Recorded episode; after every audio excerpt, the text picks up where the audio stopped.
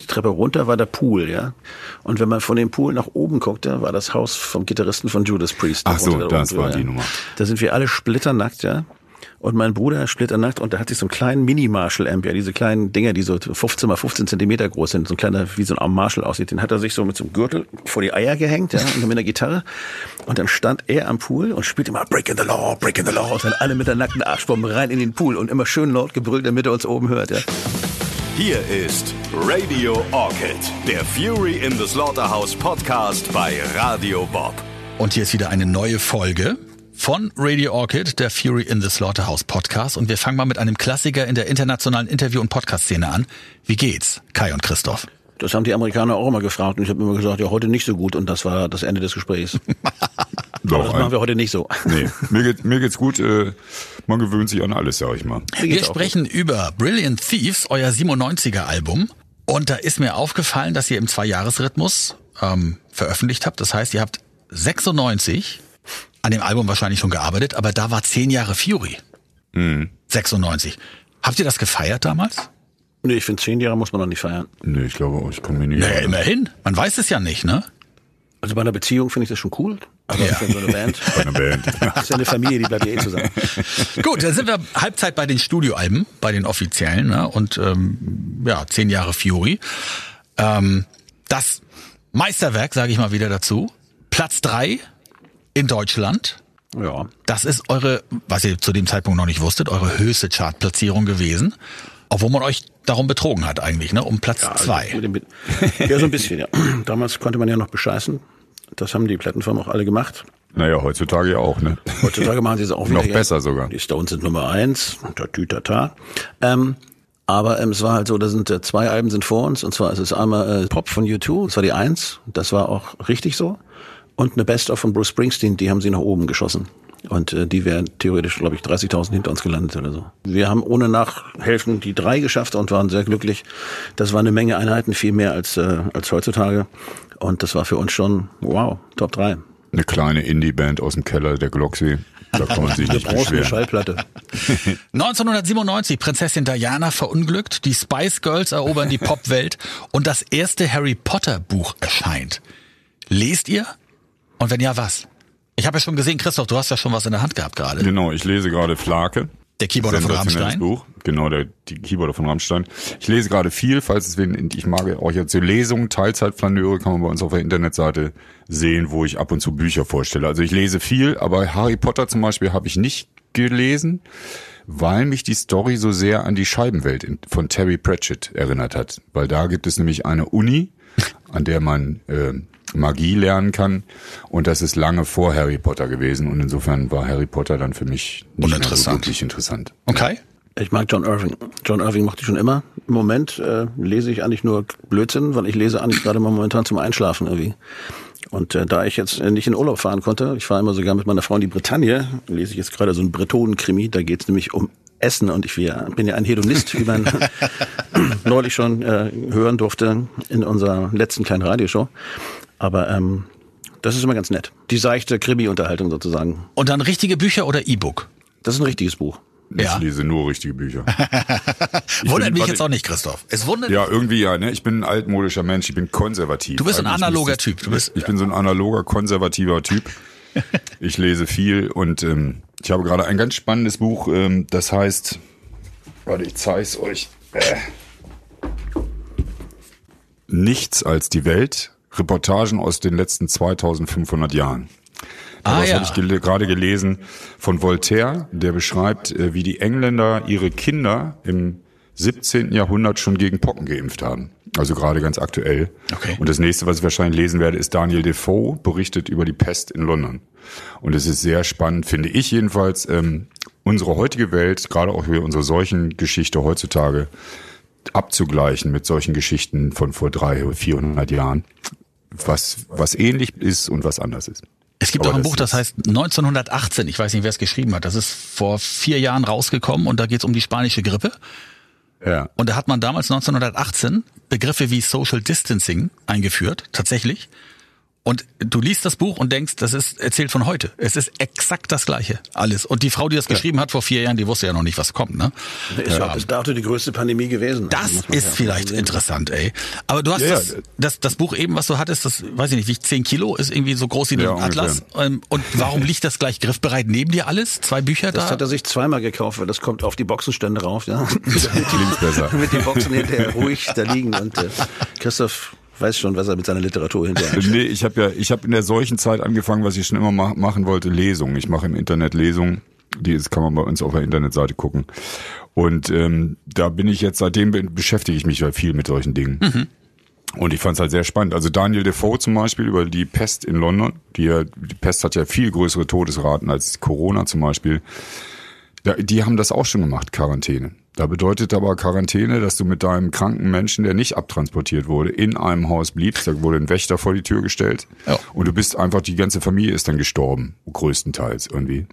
Dagegen ist das, was wir heutzutage erleben mit Corona, wenn die sich hier drüber aufregen in Deutschland über Masken aufsetzen und sowas, da fällt einem nichts zu ein, wenn man sich mit solchen Themen Die, beschäftigt. bei der Pest gab es auch schon Masken, aber die sahen irgendwie anders aus. Ja. Das waren, genau, das waren diese, das waren diese, diese die- Vogelschnäbel, da waren Genau, ja. vorne Kräuter drin, weil Ja. man der Meinung war, das würde das verhindern. Ich finde sowas sehr spannend und deswegen mache ich das auch sehr viel. Sprechen wir über Brilliant Thieves. Dieses eure Album, wo ich erst dachte, da habt ihr euch genannt Fury. Nicht mehr Fury in the Slaughterhouse, aber das steht hier oben ganz klein. Also steht groß drauf Fury und ganz klein steht da Fury in the Slaughterhouse. War das so ein Versuch, den Namen abzukürzen oder ist das einfach nur, weil die Grafik einfach schöner war? Ja, Dirk Rudolph hat die Grafik gemacht und er fand das schöner und wir fanden es auch gut. Es war auch so ein bisschen, wir hatten ein neues Management und dieses Management war, hatte einige komische Ideen und das war, eine war schon davon, äh, mehr Fokus auf Fury zu legen als auf In the Slaughterhouse, weil halt Brilliant Thieves auch noch scheiße schwer auszusprechen ist. Und deswegen Fury mit Brilliant Thieves, dann hat man nur ein TH. Und ihr seid da vorne abgebildet so ähm, als die üblichen Verdächtigen, wie bei der Polizei, Genau. bei so einer Gegenüberstellung. Gab es einen Film, der hat theoretisch fast genau das gleiche Cover. Genau, die üblichen ich, Verdächtigen. auch Ne? Die üblichen Verdächtigen. Ja, genau, ja. genau, genau. Ist das so eine Hommage oder hat das eine Bedeutung? Wir fanden es ganz passend. Wir fanden es Ja. einfach eine schöne Lösung. Olaf hat damals die Fotos gemacht, hat gesagt, also wir machen das genau so. Und haben gedacht, cool, weil es ist einfach ein cooles Plakat auch. Das war's ja auch. Und ähm, es ist so, dass wenn du das Cover nimmst, das gesamte Ding, dann passt das wunderschön zusammen. Und wir fanden es echt cooles Cover. Und die brillanten Diebe, wa- was, was habt ihr denn geklaut? Also was, wer, was? Naja, wir haben, wir- da ist auch ein Song auf der Platte drauf, Brilliant Thieves, das war glaube ich sogar die erste Single damals, ähm, wo, wo wir damit mit dem Thema spielen, dass eigentlich keiner von uns irgendwas erfindet. Wir haben nur zwölf Töne, wir stehen, irgendwer hat mal gesagt, wir stehen auf den Schultern von Giganten und immer dieses sich hinstellen und sagen, ich habe was Neues erfunden, ich habe was Neues erfunden, ist halt irgendwie bis zum gewissen Maß totaler Quatsch, weil wir natürlich die Ideen benutzen, die wir gehört haben, die wir getroffen haben, die wir gesehen haben und daraus unsere eigene Sache machen. Aber dieses eben immer hinstellen, ich bin der große Erfinder, ist halt irgendwie ein bisschen albern. Und damit beschäftigt sich dieses Brilliant Thieves eben auch. Genau. Der Erzieher auf dem Internat, wo ich war, hat mir damals mal gesagt, als ich in der sechsten Klasse war, du kannst alles machen, mein Junge. Du darfst dich nur nicht erwischen lassen.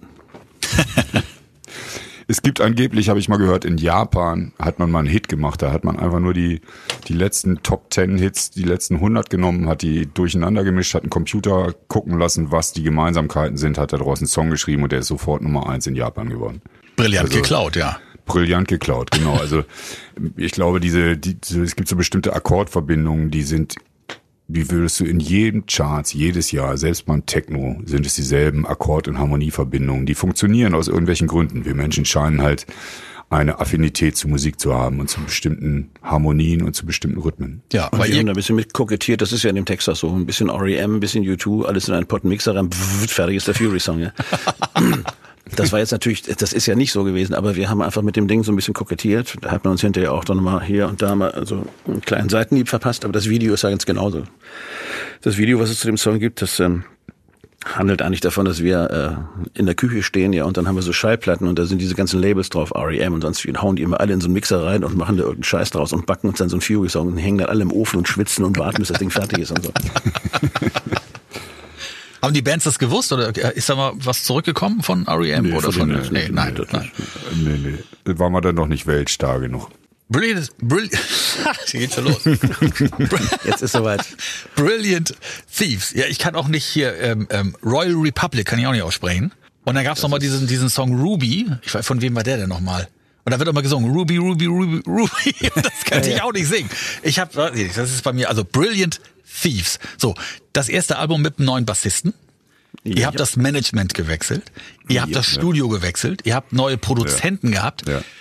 Äh, War da so eine Zäsur? Ging das alte nicht mehr? Musste das alles über Bord geworfen werden? Warum ist denn so viel anders gewesen? Sagen wir mal so, das Management hat sich nach Amerika erledigt für uns. Das habt ihr schon erzählt, genau. Und weil wir dann irgendwie festgestellt haben, dass wir vielleicht mal jemanden brauchen, der mehr für uns da ist. Irgendwie.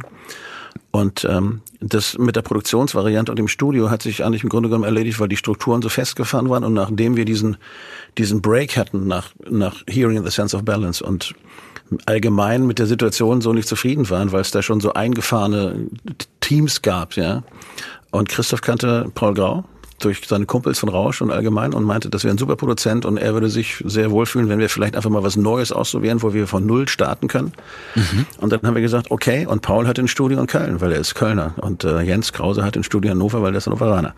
Und dann haben wir gesagt, okay, dann, wenn wir jetzt neu starten, dann fangen wir auch wirklich auf Null wieder an und wir gehen nach Köln und machen mit Paul das nächste Album. Neue Plattenfirma, ähm, im Endeffekt und äh, das heißt äh, und und neuer Produzent, neues Studio, neues Management, neuer was ist dann alles neu und gucken, was dann passiert. Aber das hätte ich jetzt Das verstanden, wenn, wenn, wenn, wenn The Hearing nicht so erfolgreich gewesen wäre, dass man sagt, oh, da geht's jetzt irgendwie zu Ende mit uns hier, wir müssen mal was umstellen. Aber das war ja das bis dahin erfolgreichste Album mit Platz 6 von euch. Äh, Ja. Warum habt ihr Ja, denn das die- Gefühl gehabt, dass das aber trotzdem nicht reichte? Die Band hat bis dahin gerade noch so überlebt. Okay. Aber vielleicht sind wir ja doch ein bisschen künstlerisch. Also vielleicht ist es ja doch so, dass man irgendwie weitergehen möchte und möchte sich weiterentwickeln. Und vielleicht ist es manchmal auch wichtig, wenn man sich weiterentwickeln möchte, dass man das Umfeld, mit dem man oder wo man arbeitet, irgendwie auch ändert, um zu gucken, was für neue Einflüsse dann da kommen und wie die Leute als Band dann, also wie wir darauf reagieren und was wir dann daraus machen. Also wir wollten einfach nicht stehen bleiben. Wir wollten einfach gucken, was wir dann zwei Jahre danach, State of the Art, wo sind wir jetzt, was würden wir jetzt tun mit jemand anders, wie klingen wir dann? Und das haben wir auch gemacht. Ja. Und wie oft hat man dann in die Falle, dass man zum Beispiel dem Bassisten sagt, dem neuen, ähm, der alte Bassist hat das aber so und so gemacht. Oder dem neuen Produzenten sagt, du, wir haben das früher aber immer so gemacht. Nö. Nö, das ist ja auch keine Falle. Also man kann ja, Produzenten sind ja dazu da, dass sie mit der Band zusammenarbeiten und mental so ein bisschen lenken und, und, und ihre Einflüsse mit reinbringen. Natürlich sind wir ein bisschen geprägt von dem, was wir vorher gemacht haben. Wenn man Mit Krause, in diesem Fall waren es vier Alben, die wir mit Jens gemacht haben. Ähm, dann kann man natürlich schon mal irgendwie äh, auch mal sagen, also wir hätten es normalerweise hätten wir das so gemacht, ja. Ja, Und genau. Es gibt, gibt auch Momente, wo, wo das dann auch richtig war, ja. Aber es gibt auch wahnsinnig viele Momente, wo es dann vielleicht interessanter war, was Neues zu machen. Wie Okay. schreibt man, was tut man? Und da sind wir auch, diesmal sind wir auch andere Wege gegangen. Ja, sag mal, wo, wo- woran hört man das auf dem Album jetzt? Oh- Ohne jetzt reinhören zu können in, in die Platte, aber woran merkt man das, dass da neue Sachen passiert sind? Die, die Lieder, die drauf sind, sind, finde ich, teilweise organischer. So. Also die Songwriting ist organischer, finde ich teilweise. Aber es ist schwierig, da wirklich dann dazwischen zu grätschen und zu sagen, was hat sich verändert. Es war dann eine große Odyssee und wir haben halt in Köln ein Heartbeat aufgenommen. Wir sind immer ins Can-Studio gefahren für die Bandaufnahmen, was halt einfach auch ein legendäres Studio ist. Man versucht halt auch so ein bisschen, hat man ja auch seine Vorbilder, denen man so ein bisschen nachreist dann an solchen Stellen. Sind dann in El Cortijo gelandet in dem Studio von dem Schlagzeuger von Björk und haben einfach eine Menge ausprobiert. Ich weiß nicht, ob es vernünftig war oder nicht, das kann ich, will ich nicht, weiß ich nicht, weil es war natürlich auch eine ganz schöne Odyssee dann am Ende. Und ich glaube, wir haben auch noch nie so lange produziert. Also da ging das so los, dass man einfach monatelang in irgendwelchen Studios abhängt. Songs auch in Studios schreibt und nicht vorher mit Demos ins Studio geht, sondern Ja, aber, aber es ist so eine Mischung. Also zum Beispiel der, der ganz grobe Anfang war, es gab mal an den Anfängen von Fury gab es so ein, so ein, so ein Zweiergespann. Das bestand nämlich aus Christoph und mir, die ganz viel zusammengeschrieben haben. Ja. Und wir haben uns durch dieses Amerika-Abenteuer auch so ein bisschen voneinander entfernt und dann rückten andere dazwischen und so. Und dann hat die Band gesagt, pass auf, das können wir alles machen, ja, aber ihr beiden, ja, ihr müsst jetzt leider Gottes erstmal irgendwo hingehen, ja. Und äh, ihr euch wieder annähern und schreiben, ja. Und das haben wir das dann auch auch so, gemacht, ne? Christoph und ich. Und sind dann nämlich einfach mal für zwei Wochen oder so zusammen mit dem alten R vier, fünf, was er da hatte irgendwie, sind wir in die Ardèche nach Frankreich gefahren und haben da, glaube ich, irgendwie zehn Songs geschrieben oder so. Das war auch eine schöne Zeit. Und danach waren wir wieder zusammen. Weil wir haben uns da gut amüsiert und haben schöne Sachen gemacht und sowas wie Bade Bolist geschrieben und, und viele andere Sachen auch. Und das ist wiederum, dieses Album ist sehr persönlich, weil da zum Beispiel Deckerle, also Christian, ja, der hat im Can-Studio mitgeschrieben. Der hat, Paul kam da an und sagte, pass auf, wir machen das folgendes, ihr seid sechs Mann, ihr macht jetzt drei Zweierteams, ja, und ihr geht überall irgendwo anders hin und in 20 Minuten treffen wir uns wieder und jedes Team hat einen Song geschrieben. In 20 Minuten. Genau, das war so 20 Minuten oder eine halbe Stunde maximal war das. Ja, okay. Dann sind wir raus, ja. Also musste jetzt nicht fertig sein, aber so in einer Art und Weise. Und dann, dann ging das los. Und einige Songs sind auf dem Album danach erschienen und einige Songs sind aber auch auf dem Album mit drauf, die dann geschrieben worden sind. Und die haben wir dann zusammen ausgearbeitet Stimmt. hinterher. Und das war aber spannend, weil es halt eine ganz andere Art zu arbeiten war. 15 Songs sind ja auch geworden. Ganz schön viel. Ja, schlimm, ne? Also heutzutage, ich bin wieder für Vinyl, 40 Minuten, tschüss. Na gut, Zugabe zwei Minuten Song noch als neunten Song. Im Can-Studio war ich auch mal und zwar steht das heute im Rock- und Pop-Museum in Gronau. Genau. Komplett abgebaut und da wieder aufgebaut. Da kann man sich mal reinstellen und mal zusehen, wie das so, wie das so aussieht in so einem Aufnahmestudio. Die waren halt, das war schon sehr speziell. Also erstens, was speziell war, dass das Pult mit im Aufnahmeraum steht, also keine Trennung zwischen Regie und Aufnahmeraum. Aha. Dann äh, war das Ganze war ein altes Kino, es war gedämmt mit alten Bundeswehrmatratzen. Ich hatte manchmal so das Gefühl, man riecht so ein bisschen diesen Angstschweiß der Bundeswehrsoldaten, wenn man da aufnimmt. Ähm, es war in einem Kaff Weilerswist, was wirklich unsäglich ist, weil Weilerswist liegt in so einem Autobahnkreuz und immer wenn Stau ist, fahren die ganzen LKWs direkt durch Weilerswist Oh. und du hast einen Fußweg von ungefähr 30 Zentimetern auf beiden Seiten der Straße und du kommst nicht zu Fuß über die Straße, du hast keine Chance, weil ein LKW am nächsten dir vor die Nase fährt. Es war schon sehr speziell. Also daneben an vom Studio gab es äh, bei Rico, das war Das war die Bar. Der, der die Laden, Kneipe. Die Kneipe bei Rico, wo wir dann uns viel aufgehalten haben auch. Weil im Studio hat man ja auch oft viel Zeit. Ja, und bei, Rico kostete jedes Getränk eine Mark 80, ja. Jedes genau. Getränk, egal was es ist, ja. Und an der Wand ja, hing ein großes Plakat, da war das einmal eine Mark 80 drauf, ja. Also wenn du jetzt sieben Bier getrunken hattest, dann brauchst du nur hingucken und kannst gleich die Summe sagen, ja. Gute Idee. Ja, ja, super. Die vier Geselle kostete 3,60. wir haben uns am Anfang immer gewundert, wieso kann der Typ so schnell weiß der so, ich habe jetzt 15 Bier und 8 Ferne getrunken, wieso weiß der jetzt sofort, dass das, ja ganz einfach, weil er hatte das einmal 1,80 drauf. ja. Und wenn man ganz genau hinhört, dann hört man auch manchmal die LKW am Studio vorbeifahren auf der Platte wahrscheinlich. Ich glaube auch. Es war schon, also dieses, dieser Ort ist wirklich eine Katastrophe. Aber es war Also- special. Das hatte irgendwie, das, das hatte, das hatte was Besonderes. Und ich meine, Can sind natürlich eine absolute Legende für die deutsche Musikszene, finde ich. Also auch Holger Czukay habe ich das Vergnügen gehabt, zweimal zu treffen. Was Oh. für ein toller Typ. Und ähm, Can sind einfach der, ja mit das fortschrittlichste, was dieses Land zwischenzeitlich musikalisch hervorgebracht hat. Dieses Pult war ein totaler Eigenbau, ja. Und dann hat, hat man uns immer die Stories erzählt, wie sie dann da aus Bandschnipseln Sachen zusammengebaut haben. Also Kern und Sugar, irgendwie. also das ist der Wahnsinn. Und es gibt ja so Plätze, die haben so einen Spirit, wie man so schön deutsch sagt. Irgendwie. Und, und das, das war so ein Platz. Das, der, das war wie besonders. Genau, Man konnte und- da wirklich Dinge tun, die waren special. Und für einige Nummern war das auch wichtig, finde ich. Also es gibt ja diese eine leichte ägyptische Nummer, die da drin ist, die so ein, und die hätte auch nur da entstehen können, ja. Und das finde ich auch total gut. Die Pyramidenkiste da. Und ähm, wenn ihr von Spirit sprecht, äh, dann ist es sicherlich auch sehr dienlich gewesen, nochmal nach Spanien zu gehen. Du hast es schon angesprochen, Christoph, das El Cortijo Studio. Genau. Wunderschöne Gegend. Ja. Malaga. War ein bisschen interessant, weil wir hatten nicht genug Schlafplätze. Das heißt, einer musste immer auf dem Flur schlafen, also draußen. Gegenüber war, glaube ich, das Studio von Iron Maiden oder Nee, da war anderen. kein Studio. Also, das hatte, also El Cortijo liegt an so einem Abhang, sieht so ein bisschen aus wie so ein tibetanisches Kloster. Das ist total schön. Wie gesagt, es gehört dem Schlagzeuger von Björk. Oder gehörte damals. Und, und dann so gleich die Treppe runter war der Pool, ja. Und wenn man von dem Pool nach oben guckte, war das Haus vom Gitarristen von Judas Priest. Ach so, der das war Ohren, die ja. Nummer. Und dann, dann gibt's dieses legendäre, das ist auch auf, auf einem von den, von den Fury-Dokumentationsvideos, die man so kaufen kann, drauf am Ende. Da sind wir alle splitternackt, ja. Und mein Bruder splitternackt und der hat sich so einen kleinen Mini-Marshall-Amp, ja, diese kleinen Dinger, die so 15 mal 15 Zentimeter groß sind, so ein kleiner, wie so ein Arm Marshall aussieht, den hat er sich so mit so einem Gürtel vor die Eier gehängt, ja, mit der Gitarre. Und dann stand er am Pool und spielte immer Breaking the Law, Breaking the Law, und dann alle mit der nackten Arschbombe rein in den Pool und immer schön laut gebrüllt, damit er uns oben hört, ja. Ja, und das waren so die spaßigen Momente. Und dann war Maria, war die Köchin mit ihrer Tochter, die hat immer gekocht, aber mittags, ja. Der Deutsche muss, für mich war das immer komisch, weil danach warst du dann so vollgefressen, weil das war immer lecker. Dass es mal zwei Stunden ausgefallen sind. Aber komischerweise sind in dem Studio in El Cortijo gar nicht so viele Songs entstanden, aber dafür ein paar Legendendinger. So Riding on a Dead Horse zum Beispiel, was ich eine total geile Nummer finde, die ich echt ganz gerne mag von dem Album. Die ist im Endeffekt da entstanden. Und dann die spanische Nummer von, von Thorsten ist auch entstanden und dann haben wir an anderen Sachen haben wir, haben wir rumgearbeitet. Aber wir haben auch wahnsinnig viel Blödsinn gemacht. Wir haben dann irgendwelche Sessions gemacht, wo wir dann auf dem Boden lagen und uns nicht mehr halten konnten vor Lachen. Also war es so ein bisschen Therapie für die Band, dahin zu fahren. Also gearbeitet, ja, gearbeitet wurde in, teuer die Therapie. Ja, ja, ge ge gearbeitet wurde in Köln und in Weilers, wie Weilers Wist? Weilers, Weilers Wist. Ja, genau. Da wurde gearbeitet und da wurde so ein bisschen das Bandgefüge unter der Sonne von Malaga. Ja, es war, ich weiß auch erneuert. nicht, es war so vielleicht auch so ein bisschen der Versuch, so die großen Bands nachzueifern, die dann auch durch 80 Studios auf der Welt toben und ja. äh, wahrscheinlich hätte man die Platte für die Hälfte des Geldes und in ein Drittel der Zeit genauso gut wieder in Hannover machen können. Ich weiß es nicht. Manchmal frage ich mich, ob das sinnvoll macht oder nicht. Aber ist völlig egal. Es war so, wie es war und es war gut so, wie es war. Ja, wir haben es noch schlechter hingekriegt, aber dazu kommen wir dann später. Ja, stimmt.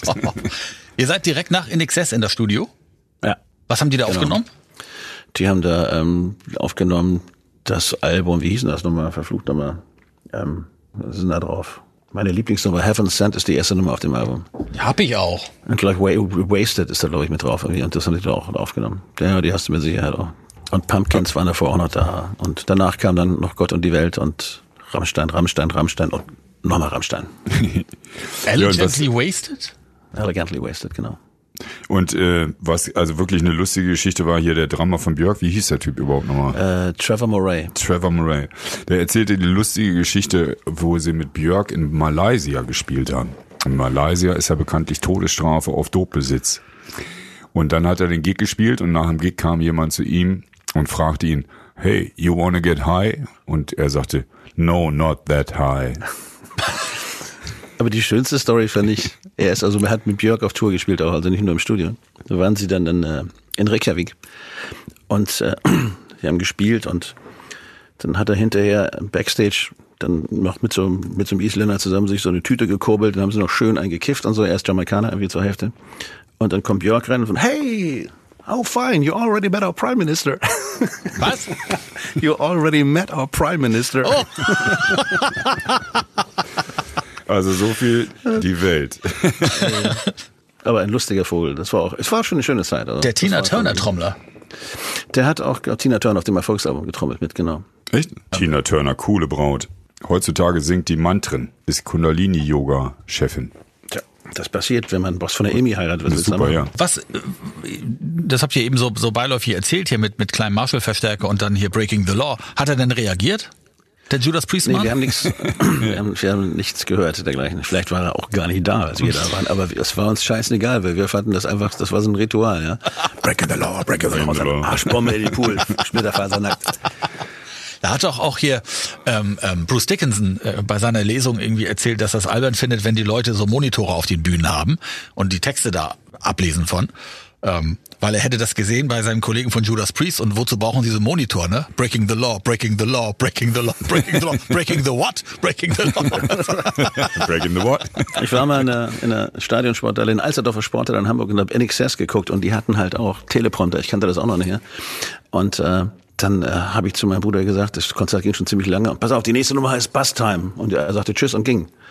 Das hat ein bisschen gedauert und dann habe ich es dann noch verstanden. Das war einfach nur, das Konzert ist vorbei, wir gehen auf den Bus, stand der was? Bus ja, ich habe Weil ich das konnte da so drauf gucken, so Time, die nächste heißt Bus Time. Ja. Und dann ging sie. Ich habe das äh, Backstage gesehen äh, bei Udo Lindenberg, der hat ja auch Monitore auf der Bühne, um sich da ab und zu mal helfen zu lassen.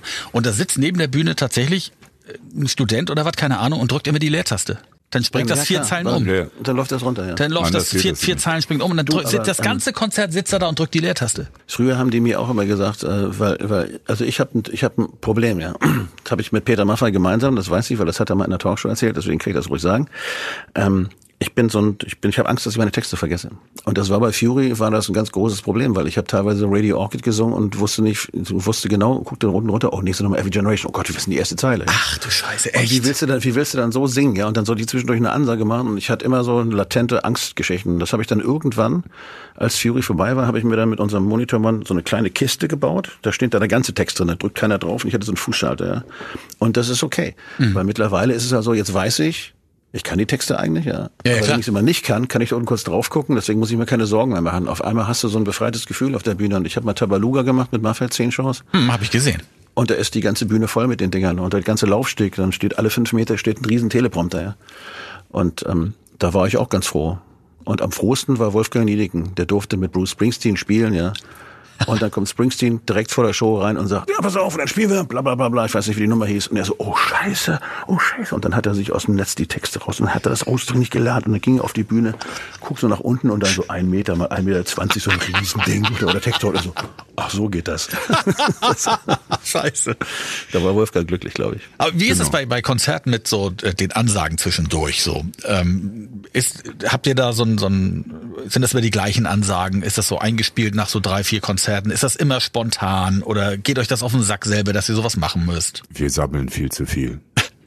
Wir sammeln viel zu viel, aber wir erzählen die ganze Zeit irgendein dünnes Zeug und das ist eigentlich ganz gut. Nee, nee, wir haben keine vorgefertigten. Also es gibt natürlich so ein paar Standards, die man manchmal benutzt bei, Genau. um, um, aber es ist auch viel Gelaber einfach. Ja. Aber es gibt, es gibt so Eckpfeiler. Also und das mache ich auch persönlich ganz gerne, weil das ist ja, das ist ja wie ein Comedian. Also wenn du so ein Ding hast, von dem du weißt, dass es funktioniert, ja, dann, dann machst du es am besten nicht nur einmal, weil die, Leute in Wuppertal haben genauso wie die Leute in Regensburg ein Anrecht auf den Joke, wenn er irgendwie gut ist. Ja. Und wenn du so Anker hast, die du, die du hast, oder, oder Stories für bestimmte Songs, die du eigentlich sagen musst, damit der Song auch so rüberkommt, wie du gerne möchtest, dass er rüberkommt, dann machst du das schon. Aber wenn du diese Anker hast, kannst du dich da drum herum frei bewegen. Und das ist eigentlich ganz schön so. Deswegen gibt es bei uns Leute, die die Anker machen und es gibt Leute, die immer Blödsinn labern. Und das ist auch okay. Und manchmal labern wir auch nur Blödsinn. Ja. Also wir hatten schon so Momente, da haben wir gedacht, ging es dann irgendwann so weit, wollen wir nicht mal spielen? Auch Leute aus dem Publikum, "Mensch, spielt doch Jetzt Musik! ist Shut up and play. Ja, es gibt auch so Bands wie Bad Religion, die wirklich nach jedem Song Thank you. The next song's called hm, hm, hm, und dann spielen sie die Songs. Und das, Das ist nach, schon viel. Es gibt auch Leute wie Greenie, die immer sagen, hey, are you feel, aber du, weiß immer nur, come on, let me see your hands, yeah. Ja, komm, lass uns die Oh, Klassiker mal abhaken hier für euch. Was, was das wo, wo so- sind eure Hände? Äh, Hannover Also geht's euch gut? Was, was, was sind die Standards? Mein Klassiker ist, seid ihr gut drauf? Genau. Damit ist jetzt? Schluss. Jetzt kommt ein Blues. Die- Diese Ansage mache ich immer zwischendurch wieder, Ja. wenn mir irgendwas nicht einfällt, weil die ist einfach, die finde ich sehr sehr beliebt ist auch, könnt ihr singen? Ja. Also schon, ja, vier auch nicht. Und dann geht's los. Nein, aber ähm, Genau, oder bei, bei Torfrock ist, wo sind eure Hände? Am Ende von unseren Armen, du Arschloch. Sagen die, es ist jetzt das Publikum eingewiesen, so, dass die das sagen müssen. Am Ende von unseren Armen, du Arschloch. Ja, es gibt Rituale, sind halt schön. Also Rituale geben einem auch wie bei Ansagen so ein gewisses Gerüst, in dem man sich frei bewegen kann. Also manchmal, um das jetzt noch mal ein bisschen weiter zu treiben, ich glaube, eins unserer Probleme heutzutage ist vielleicht auch, dass wir keine Rituale mehr haben, die wir allgemein zusammen betreiben, zwischen denen wir uns frei bewegen können. Und weil wenn nur Freiheit, Freiheit ohne Grenzen ist gar nicht vorstellbar, weil ist, äh, was ist Freiheit, wenn ich keine Grenzen habe? Aber das führt jetzt vielleicht zu weit. Ja, das sehr also philosophisch wie gesagt, zum. Thema zum Thema Ansagen ist es tatsächlich so, es ist schön, wenn man Haken hat, die man setzen kann und wo man auch weiß, wo die sind und sich dazwischen aber dann frei bewegt. Genau, weil dann passieren nämlich die Dinge, über die die Band mitlacht, ja. Und wenn die Band mitlacht, sind sie alle gut drauf. Und das ist immer das Beste. Also wenn, wenn wir uns über den Bauch halten, weil Christoph gerade wie einen rausschießt, ja, dann ist alles gut. Und schon mal die falsche Stadt angesagt oder so oder begrüßt? Nee, das haben wir noch nicht geschafft. Das schafft nur Joe Cocker. Ja, genau. Ja, nicht nur der. Hello. In, in Bielefeld. Hello Bibelberg. Bibelberg. ja, weil er davor in Heidelberg war. Hello Bibelberg. Aber Joe Cocker verzeiht man das auch. Ja, das geht, das ist okay. Aber man muss schon aufpassen mit Ansagen. Man muss schon sehr aufpassen mit Ansagen. Also absichtlich, da haben wir das schon gemacht. Also in Köln, Hallo Düsseldorf und so, das sind so diese Klassiker. Ja, okay. Das muss man halt mal machen. Gut. Aber wo Aber zum Beispiel, jetzt fällt mir ein, in den USA, es gibt ja diesen Film Final Step. Ich weiß nicht, wer den Film Final Step kennt. Und das ist so ein Film über so eine Band. Auf jeden Fall sind die in einer Halle in Cleveland und sollen auf die Bühne gehen und verlaufen sich aber unten im Keller. Ach, und rufen äh, immer, äh, Hello Cleveland. Nein, ach du mal hier, ähm, es, Ja, Spinal Tap. Spinal Nein, Tap. Spinal Tap. Spinal Tap. Genau. Spinal Tap, ja. Genau, und natürlich kommt jede Band in Cleveland auf die Bühne, wir unter anderem auch, und sagt Hello Cleveland und lacht sich tot. Und dieses Publikum in Cleveland hat diesen Film aber noch nie gesehen und denkt sich wahrscheinlich immer, wieso kommt jede verdammte Band nach Cleveland und sagt Hello Cleveland, lacht sich tot. äh, ja, komischer Haken. Ja, Spinal Tap, auch das ein, eine Filmempfehlung für alle. Spinal ja. Tap, eine Dokumentation über eine fiktive Band, die auf ihre Comeback-Tour in den 80ern geht. Genau. Und da, und das ist für mich, ist es die witzigste Szene, die ich jemals in einem Film gesehen habe. Ich habe sie beim ersten Mal gucken 20 Mal zurückgespult und immer wieder geguckt. ich will das verraten, um was es geht, aber Stonehenge, ne, äh, ja. dieser Stonehenge-Moment, ähm, diese und, und Final Step, ne? Final Step gibt's übrigens auch. Das ist auch großartig, aber das ist eine Band, ja, die sich alles erlaubt, was machbar ist. Die spielt hauptsächlich im Osten und Christoph spielt mit. Also wenn ihr irgendwo ja. mal im Osten seid, da steht irgendwo Final Step, dann müsst ihr hingehen. Ne? Geht hin, den ganzen also Abend lachen. Die, die, Tour, die nächste Tour heißt ähm, die Hochglanzpolitur. Aha. Die letzte Tour war die Architektur. Davor war die Rollator ah. und jetzt ist die Hochglanzpolitur. Ah, und, ja, äh, okay. Äh, ja, das ist sehr empfehlenswert. Spinal Tap sind auf die One Night Only World Tour gegangen. ja, und haben in London gespielt, einen Abend. Ich sag nur, mine goes to Mine goes to 11. Ja, genau. 11. So, aber kommen wir zurück zu euch. So. Genau, Entschuldigung. Ja, die Tour zum Album Brilliant Thieves war die bis dahin erfolgreichste für euch. Die war riesig, total schnell ausverkauft und war eine monströse Tour. Und ich habe meinen ersten Sponsor gehabt, nämlich Schwarzer Krauser.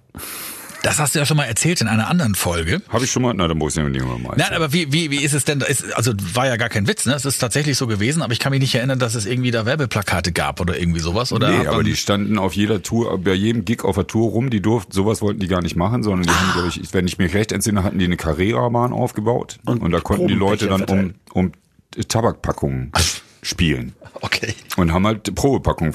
Das ging, genau, das ging damit los, dass wir auf dem Hessentag, glaube ich, gespielt haben, in ich weiß nicht mehr wo. Und da hat Schwarzer Krauser Tabak verteilt. Und ich habe immer mein Leben lang Schwarzer Krauser geraucht. Und habe auf der Bühne gesagt, hier, wenn ihr das Zeug nicht raucht, ich nehme es. Daraufhin kamen 30 oder 50 Packungen schwarzer Krause auf die Bühne geflogen. Damit war ich erstmal glücklich. Und dann hat unser neues Management das irgendwie den verkauft. Auf jeden Fall waren die dann die ganze Tour war immer schwarzer Krauser dabei. Ich habe jeden Monat, glaube ich, 300 Packungen schwarzer Krauser gekauft. Mein ganzes Umfeld hat schwarzer Krauser geraucht. Ich war ein Held. Also es war alles super. Aber es hat ja am Ende, wir müssen den, das, das, den Kreis ja doch nochmal schließen. Du hast ja aufgehört mit dem Rauchen. Genau, ich habe aufgehört mit dem Rauchen und ich muss auch sagen, das war die vernünftigste äh, die, das Vernünftigste, was mir passiert ja. ist in den letzten Nicht, dass irgendeiner sagt, wir würden hier äh, den Tabakkonsum verherrlichen oder auf sowas. Nein, nein, nein, nein, nein. Nein, nein. nein. meine Stimme hat auch nichts damit zu tun, dass Sie ich hat auch nicht Whisky gelitten darunter, dass du aufgehört hast. nee. nein, aber ihr habt, äh, die Tour war komplett ausverkauft. Ihr habt die größten Hallen gehabt. Wir hatten die vor allen Dingen zweimal, das war das Lustige. Also ausverkauft waren die vorher dann auch schon, aber, aber diesmal waren sie dann doppelt ausverkauft. Das war schon, das war schon eine Steigerung, die, die war nicht von der Hand zu weisen. Ist, ist, das die, ist das die Tour, wo meine Stimme abgeraucht ist, wo ich mich dann auf das äh, Schloss das am, am Rhein verziehen musste? Weiß nicht, wo, wo wir in Oberhausen gespielt ja, ja, haben. Genau, das könnte Oberhausen gewesen sein. Genau, das Oberhausen. Pass auf, ja doch, gibt das. Gibt was, das. was ist äh, passiert in Oberhausen? In Oberhausen, ja, in Oberhausen war mein Desastertag sozusagen. Und zwar ähm, hatten wir eine ausverkaufte Arena in Oberhausen. Das waren 15.000 Leute. Das hat uns auch sehr gefreut. Und es war der 26.11. Sprich, mein Geburtstag, ja. Hm. Und wir hatten ein Hotel in, in Bielefeld am 25.11. Und da äh, haben wir da so ein bisschen reingefeiert und dann waren wir eigentlich so, dass wir ins Bett gehen wollten und dann kam Dieter Thomas Kuhn mit seiner Band rein, weil die haben da gespielt. Der Schlagerkönig. Ich erinnere mich mit genau. Schrecken. Und Dieter Thomas Kuhn hatte eine Flasche Tequila dabei und noch eine Schachtel Marlboro und das war zwei ja. Uhr nachts und dann hat er gesagt, und jetzt feiern wir deinen Geburtstag. Und ich dachte, ja klar, weil ich war eh schon Hacke. Und Patty, also damalige Tourmanagerin, Miss Patty Unwin, die hat schon, Kai, tu das nicht. Und natürlich tue ich das dann doch. also haben wir uns dann eine volle Tequila an den Kopf geschoben und haben diese ganze Schachtel dann noch weggeraucht und dann war es sechs Uhr morgens oder so.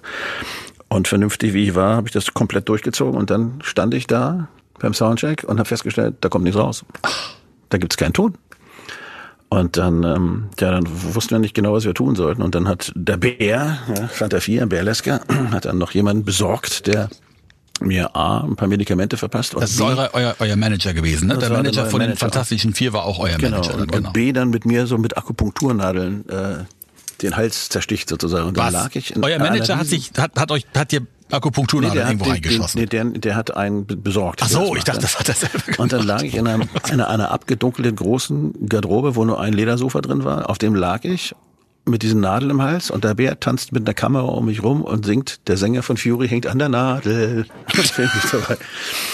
Und dann bin ich auf die Bühne raus und habe den Leuten die Wahrheit gesagt ne? und habe gesagt, das ist echt, es tut mir leid irgendwie. Das, ähm, vielleicht müsst ihr einfach ein bisschen mehr singen heute, aber ich gebe alles, was da so geht. Und dann haben die das erste, die ersten drei Nummern oder so, hat das, das Heilchen sozusagen, sprich die Arena hat gesungen und dann haben die Medikamente angeschlagen und dann konnte ich das so halbwegs sauber durchziehen, das Ding ja, und hab's dann auch nach Hause gefahren. Ein einmaliges Erlebnis, was ich nie wieder wiederholen würde, ja. Aber das war einfach, da war ich glaube ich einfach mal doof, ja. Ja, kann man so sagen. den Scheiß. Aber ich, ich war schon so hacke und eigentlich äh, hätte Patty mich irgendwie nehmen müssen, übers Knie legen müssen oder an den Haaren, die ich noch hatte, damals wegschleifen müssen und der sagen, der geht jetzt schlafen, ja. Naja, aber was willst du machen, wenn so ein großer Star wie Dieter Thomas Kuhn um die Ecke kommt? Ich erinnere mich auch mit Schrecken, also, aber ich Aber muss ey, nicht da kam sehen. der an und dann hat er mit mir angefangen, über Brusthautopés zu philosophieren. Was soll ich da machen? Krieg eine Flasche Tequila. Ja, natürlich. Du hattest ja immer Angst, den Text zu vergessen. Und dann haust du dir am Vorabend noch die Birne dicht. Da hätte ich doch. Ähm, Ja, du, das ist manchmal so, das Problem ist ja, dass wenn, wenn du nicht mehr so groß drüber nachdenkst, dann hast du ja auch keine Angst mehr. aber, aber ich gehe zum Beispiel nie besoffen auf eine Bühne oder so. Also ich trinke immer, wie früher haben wir immer so einen kurzen vor alle Mann, so ritualmäßig vor so einem, unserem Schrein da genommen.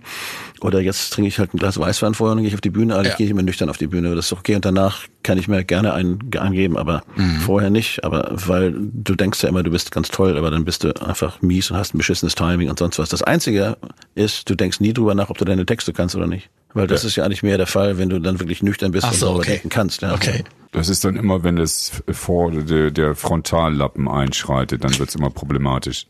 Das ist der, der dann immer sagt, wie geht nochmal der nächste, die nächste Zeile, weil das Kleinhirn weiß das alles automatisch. Aber der mischt sich dann da vorne ein und dann wird's immer problematisch. Aber mit Kleinern gebe ich mich gar nicht ab. Ich nicht gleich das Große. aber wie, wie krank kann man denn ähm, auf eine Bühne noch gehen? Das wird euch ja sicherlich auch mal so passiert sein mit, mit grippalen Infekten oder, oder, oder. Wird man da gesund gespritzt? Zieht man das einfach durch? Also wo, wie, was wird da Du kannst diskutiert das, du kannst das wegdrücken. Also mit dem Spritzen und so.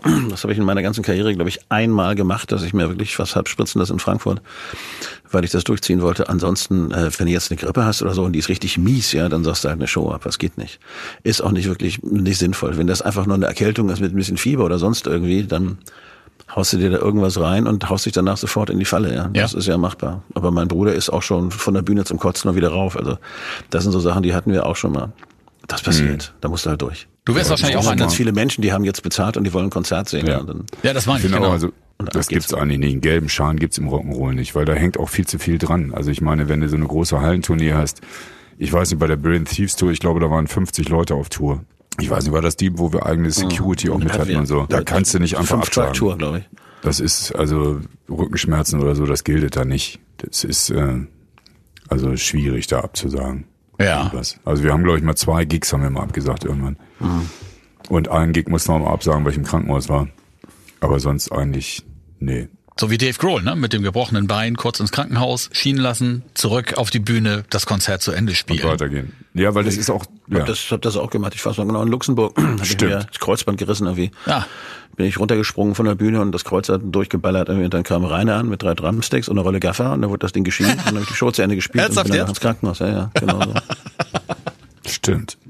Du, das haut dann auch raus. Wir hatten mal so, als, als äh, zwei ganz große Radiostationen im Südwesten und Süden auf Deutschland sich zusammengelegt haben, haben sie ein Konzert gemacht, äh, äh, Rettet das, das Wildall oder irgendwie so hieß das ja. Äh, drei Bands. Zuerst Guano Apes, dann, dann Fury und dann Herbert Grönemeyer. Da waren, glaube ich, 200.000 Leute oder so, ja. Und in der dritten Nummer trete ich auf ein Kabel, das klingt jetzt banal, ja, und rutscht irgendwie ungünstig ab und war anscheinend nicht richtig warm und hat mir einen Muskelfaserriss geknallt, genau in dem Moment. Und das ist eigentlich nicht so tragisch, aber es tut mörderisch weh, ja. Und da war ich raus für die ganze Kiste, ja, weil das tat so weh, ich konnte ja nicht laufen. Und, und dann habe ich das Ding aber irgendwie zu Ende gesungen, aber ich war irgendwie durch und wir haben das und nicht wirklich sehr motiviert zu Ende gespielt. Und danach haben sie mich dann noch reingetragen in diese in Pressezelt, ja, dann habe ich dann auf dem Hocker dann noch irgendwie noch mal zehn Minuten irgendwie noch ein paar Songs gesungen irgendwie. Aber ähm, da haut sich dann raus. Also das war schlimmer für mich als das als der Kreuzbandriss, weil das war das war machbar. Also Okay. da konnte ich konnte ich zwar nicht mehr rumrennen, aber ich konnte noch so rumhumpeln und singen und alle wussten jetzt, oh, das ist Kacke und dann hat's einen Mitleidbonus. Aber bei so einem Muskelfaserriss, das kriegt ja keiner mit und vor allem bei 200.000 Leuten, ja, da kriegt's gar aber niemand mehr mit. Ja. Kai, du warst gar nicht schuld. Ich war schuld, weil ich hatte nämlich mir vorher einen schwäbischen Satz beibringen lassen. Und zwar, es gibt Bordische und Osimbordische. Und das war in Baden. Und das fanden die auch überhaupt nicht lustig. Und das, das ist zum Beispiel auch Ansagen, die man dann lieber nicht macht. Also insofern haben wir den Gig beide verkackt. Aber wir halten mal fest, Rock'n'Roll kennt keinen gelben Schein. Das kann man ja mal so Jo. so Ja, mal stehen lassen.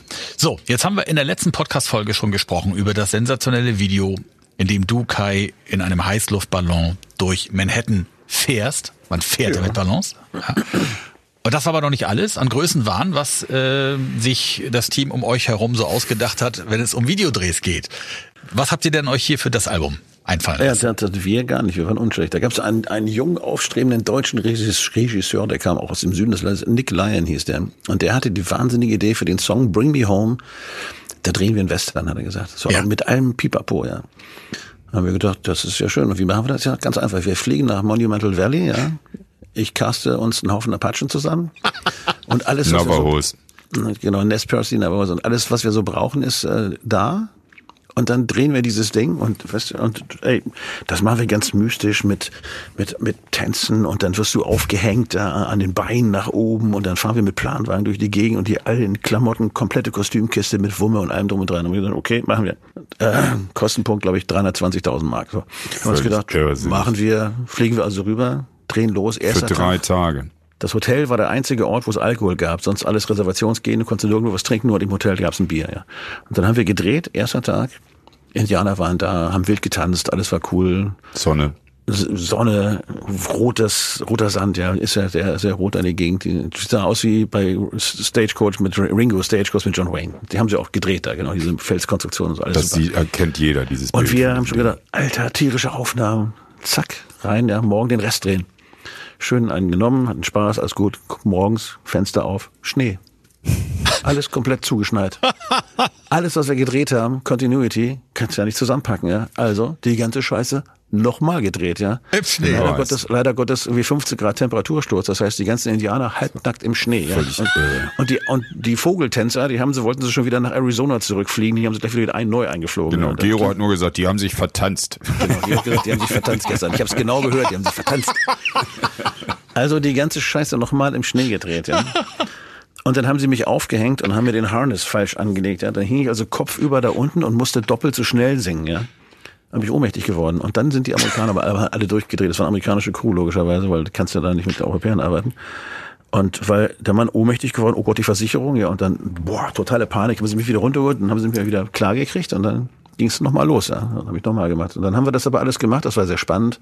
Ich musste dann auch oben so an der Kante mit so einem, mit so einem Planwagen mit Christoph drauf, glaube ich, und unter mir lag so eine, so eine Navajo-amerikanische äh, Indianerbraut, die sich mit den Pferden auskannte. Ja, die hat immer darauf aufgepasst, dass ich keine Scheiße mache, sonst fahren wir den Abgang. Und den Abgang runter und zog dann immer. Also es war wirklich total wirr und aufregend. Aber ähm, haben wir fertig gedreht und dann mussten wir im Schneesturm nach Hause. Das war. Und das war nachts sind wir dann mit dem Schneesturm und ich meine Amiland ist Amiland, ja, also sieben Stunden nach Arizona. Unser Flieger ja, in genau. Arizona. Arizona zum- Phoenix. Phoenix, Arizona Airport. Und dann, das war echt hart, weil wenn du da von der, von der Spur abgekommen bist, dann hast du irgendwo, bist du gelandet. Und die haben auch gesagt, gleich, ey, fahrt durch, fahrt mit so einem Konvoi mit sechs Karren, ja. Und egal, was da passiert, immer geradeaus weiterfahren, ja. Wenn dein Elch läuft, drauf durch. So sind wir dann da durchgefahren. Mit einem Fahrerwechsel zwischendurch und dann waren wir dann irgendwann mal wieder in Phoenix, da ging es dann wieder irgendwie. Aber das war sehr aufregend. Zu welchem Song war das nochmal? Muss ich mir gleich Bring angucken. Bring me home. Bring Me Home, ja, alles klar. Bring me home. Das war Ja, was für ein Quatsch. mein wildes Video. Was für ein Quatsch. Ähm, Und äh, ja, es gab eine lustige Szene, weil wir haben dann in einem Hogan gedreht auch. Das ist eine heilige Hütte da von den Navajos. Und äh, ich sprach ja schon über Schwarzer Krauser. Auf jeden Fall sollten wir dann symbolisch eine Friedenspfeife rauchen. Mir war das alles schon sehr unangenehm, Zum alten weil Schaman, so original mit alter so Schamane. Der war bestimmt 80, 90, ja. Und so Kameracrews sind halt irgendwie das unsensibelste, was es gibt. Also mir war das Ganze insgesamt schon sehr unangenehm, da in so einem heiligen Ding zu sitzen mit so Kamerafuzis. Auf jeden Fall sollten wir dann eine Friedenspfeife rauchen und es gab keinen Tabak, außer meinem schwarzen Krausen. Und dann haben wir also in den Comics kennt man das ja immer, dass die Weißen an der Friedenspfeife rauchen und tierisch hustend abkotzen gehen in den Busch. Da war es nun genau umgekehrt, weil der arme alte Mann musste jetzt an der Pfeife ziehen mit meinem schwarzen Krausen, während ich da dran zog, ohne irgendwie mit der Wimper zu zucken musste er doch äh, ziemlich husten. Also dem ging es nicht ja. so gut. Aber der mochte uns. Der hat ja, dann irgendwann mal angefangen, so einen Monolog zu halten. Ja, und der redete und redete und sah ganz bedeutungsschwanger aus und redete und redete. Und der Typ, der theoretisch für uns den Scout machte und den Übersetzer, ja, der wurde immer leiser, immer leiser und dann war er irgendwann fertig und guckte uns so an und wir fragten dann unseren Übersetzer, was hat er denn jetzt gesagt? Er hat euch, und das macht er nie, er hat euch, er hat euch das Geheimnis des Feuers erklärt. Und wir, ja, und wie ist es? Das sage ich euch nicht. das wollte der nicht. Aber das so, der mochte uns. Das war eine kann, Das kann an der, an der Friedenspfeife gelegen haben. Ja. Wir haben ihn vielleicht beeindruckt. Aber was für ein Quatsch. Also für drei Tage darüber fliegen mit einem Irrsinnsaufwand, mit einem Irrsinnskohle. Also das ist so, so, das war so eine bekloppte Zeit zu der Zeit, finde ich mittlerweile, weil dieses Geld könntest du irgendwie verbrennes oder verschenkes oder ich weiß nicht was. So, jetzt haben wir hier ähm, auf dem Zettel, den ich von euch bekommen habe, ähm, noch zwei Sachen drauf, mit denen kann ich jetzt gar nichts anfangen. Das eine ist. Ich auch nicht, das muss Christoph erklären. also erstmal sind das die Weinbergschnecken auf der Hammond-Orgel. Ja, das war im Can-Studio. Im Can-Studio gab es im, so ein, hinten, man konnte hinten rausgehen und da war so ein kleiner Garten. Da konnte man rauchen und rumsitzen. Und da gab es viele Schnecken. Und hm. Gero ist ja nun Genießer und Koch seines Zeichens. Und der hat sich diese Schnecken eingepackt sozusagen zum Mitnehmen, also hat die bei sich auf eine Hammond-Orgel gesetzt, weil er sich abends die Schnecken machen wollte. Was natürlich im Laufe des Tages dann auch nicht so gut aussah, weil die Schnecken auch nicht mehr gut aussah, weil die fanden das nicht so richtig gut auf der Hammond-Orgel. Aber das war die Geschichte mit den Weinbergschnecken im Can-Studio. Vor allem Giro hat echt noch nie so eine schleimige Orgel gespielt wie im Can-Studio. genau. Die schönste Geschichte, die ist kurz, ja. Christian Decker war jetzt bei uns in der Band und hat sich auch gleich extrem bei uns beliebt gemacht durch den größten Brüller der gesamten Tour. Und zwar, wir spielen in Berlin, ja, und es gibt, äh, es gibt Geld, man kann essen gehen, ja, weil die, die Kochcrew hatte mal irgendwie einen freien Tag oder so und dann konnte man zwischendurch also futtern gehen, aber jeder sollte eine Quittung mitbringen. Hm. Und dann kam Christian auch wieder zurück mit so einem kleinen zusammengeknüllten Zettel und da stand handschriftlich drauf. Er sagt, ich war beim Chinesen, ich war beim Chinesen und wo ist die Rechnung? Ja, hier. Enter, 8 Mack. war, wirklich Enter mit so Enter, Enter 8 Mack mit CK. das war die, das war die Quittung. Und alle auf dem Boden. Enter 8 Mack. Und dann haben wir ja im, in einer der letzten Folgen schon ähm, alles erfahren über die Lampe von Christophs Oma. Und genau. jetzt hast du hier auf den Zettel noch geschrieben, das Oma-Zimmer. So, was ja. ist, jetzt habt ihr das komplette Zimmer von Oma mitgenommen oder was ist nee, da jetzt das passiert? War, das äh, äh, gehört zu dem Thema Heartbeat Studio in Köln. Ja. Das Heartbeat Studio war in einem äh, etwas geräumigeren Einfamilienhaus in Köln Königsforst, gelegen zwischen einer katholischen Kirche und einer evangelischen Kirche, die in ihrer perfiden Gemeinheit ihre Uhren auch noch verstellt hatten, so dass die, wenn die um 12 Uhr nachts geklingelt haben, erst die eine klingelte und dann die nächste. Und ähm, dieses Haus gehörte der Oma von Paul Grau, unserem Produzenten damals. Und äh, da die gerade gestorben war, war meine Übernachtungsmöglichkeit war immer das Sterbezimmer von Oma, wo die ganzen alten Hüte an der Wand hingen, das Oma-Zimmer. Aber sie hatte ganz gute Bücher, also ich insofern und ich habe keine Angst vor Gespenstern, insofern ist mir das auch egal. Aber das war das Oma-Zimmer in Königsforst, Köln. Und aus lauter Mitgefühl habe ich Christoph dann den Song An Afternoon in the Cemetery geschrieben. Stimmt, die geile Nummer, ja. Afternoon in the Cemetery, genau. Das hängt tatsächlich damit zusammen? Nein. Nein, nein, es hängt nicht damit zusammen. Es hängt damit zusammen, dass ich morgens immer, äh, weil ich ja keinen Führerschein besessen habe, ganz lange, mit der Straßenbahn irgendwie nach Hause gefahren bin. Und dann hatte ich unheimlich oft dieses, dieses, wie soll ich das sagen? Ach stimmt, ähm, du hast ja in Köln gewohnt zu der Zeit. Ja, ich, ich hatte stimmt. dieses Ding, dass man, dass man wahnsinnig oft, das ist jetzt gemein, deswegen kannst du das eigentlich auch nicht senden, aber ich sag's dir einfach, ähm, da sitzt du da und dann sitzt dir gegenüber so eine alte Dame, ja, und die ist inkontinent, ja, und dieser, dieser Geruch Geruch von inkontinenten alten Damen, der ist so ähnlich wie bei manchen Frauen Poison riecht, ja. Das hat dieses leichte Urinmäßige, was so fürchterlich war. Und das hat, irgendwie wusste ich da irgendwas drüber schreiben und das ist auch mit drin in dem Song irgendwie. Und es passte aber, gerade mit dem Oma-Zimmer und so, überhaupt passte das auch wirklich ganz gut. Ja. Ich habe übrigens auf der Couch geschlafen, in dem Raum vor dem, an dem im Aufenthaltsraum auf der Couch gepennt. Stimmt, im ja, ja, das war abenteuerlich. Und selbst, obwohl wir eine fette Band waren, die gerade aus Amerika waren, haben wir das gerne getan. Das war lustig. Das war, war und im Heartbeat-Studio hatten wir echt auch viel Spaß. Ja, das stimmt. Christenkrach war unser Ja, Lieblingswort. der Christenkrach, Also wenn die, genau. wenn die Glocken läuten, Christenkrach. Das ist auf einigen Platten noch drauf. Wir haben überlegt, ob wir, ob wir nicht mal Marshall-Boxen aufbauen, draußen auf den Flur stellen und zurückklingeln. Also das aufnehmen und dann äh, völlig unmotiviert zwischendurch immer mal. Oder eine Metal-Version von Danke für diese Schule. Oder die Hellspells von ACDC. Oder genau, das, wär, Hellspells von das, LCD. ja, genau. das hätte was Ja. gehabt. 12 Uhr nachts. Brilliant Thieves, 1997. Welchen Stellenwert hat das Album heute für euch? Das ist ein wichtiger Stein in der Historie von Fury, finde ich. Das ist wieder, das ist so eine Art, ähm, das wie so ein Neuanfang. Da ging es wieder von vorne los. Und dann gucken wir, wo wir dann so stehen und was wir so tun. Ich mag das Album eigentlich sehr gerne. Ja, weil es, ich verbinde es auch mit vielen schönen Dingen. Also ich verbinde es einfach mit, es geht weiter und es wird anders. Und das war ganz wichtig für uns. Achso, Chris, das sah so aus, als wenn du gerade noch was sagen wolltest. Nee, nee, ich, ich finde, das ist ein wunderbares Abschlusswort. Und dann war das auch der Podcast zu Brilliant Thieves. Gut ausgesprochen. Und dann hören wir uns in der nächsten Folge wieder. Und dann geht's Genau. um welches Album? Nowhere Fast. Oder? Ja. Ich glaube ja. Ja, Nowhere Fast. Das letzte Album bei SPV. Das war Radio Orchid, der Fury in the Slaughterhouse Podcast bei Radio Bob. Mehr davon jederzeit auf radiobob.de und in der MyBob App für euer Smartphone. Radio Bob, Deutschlands Rockradio.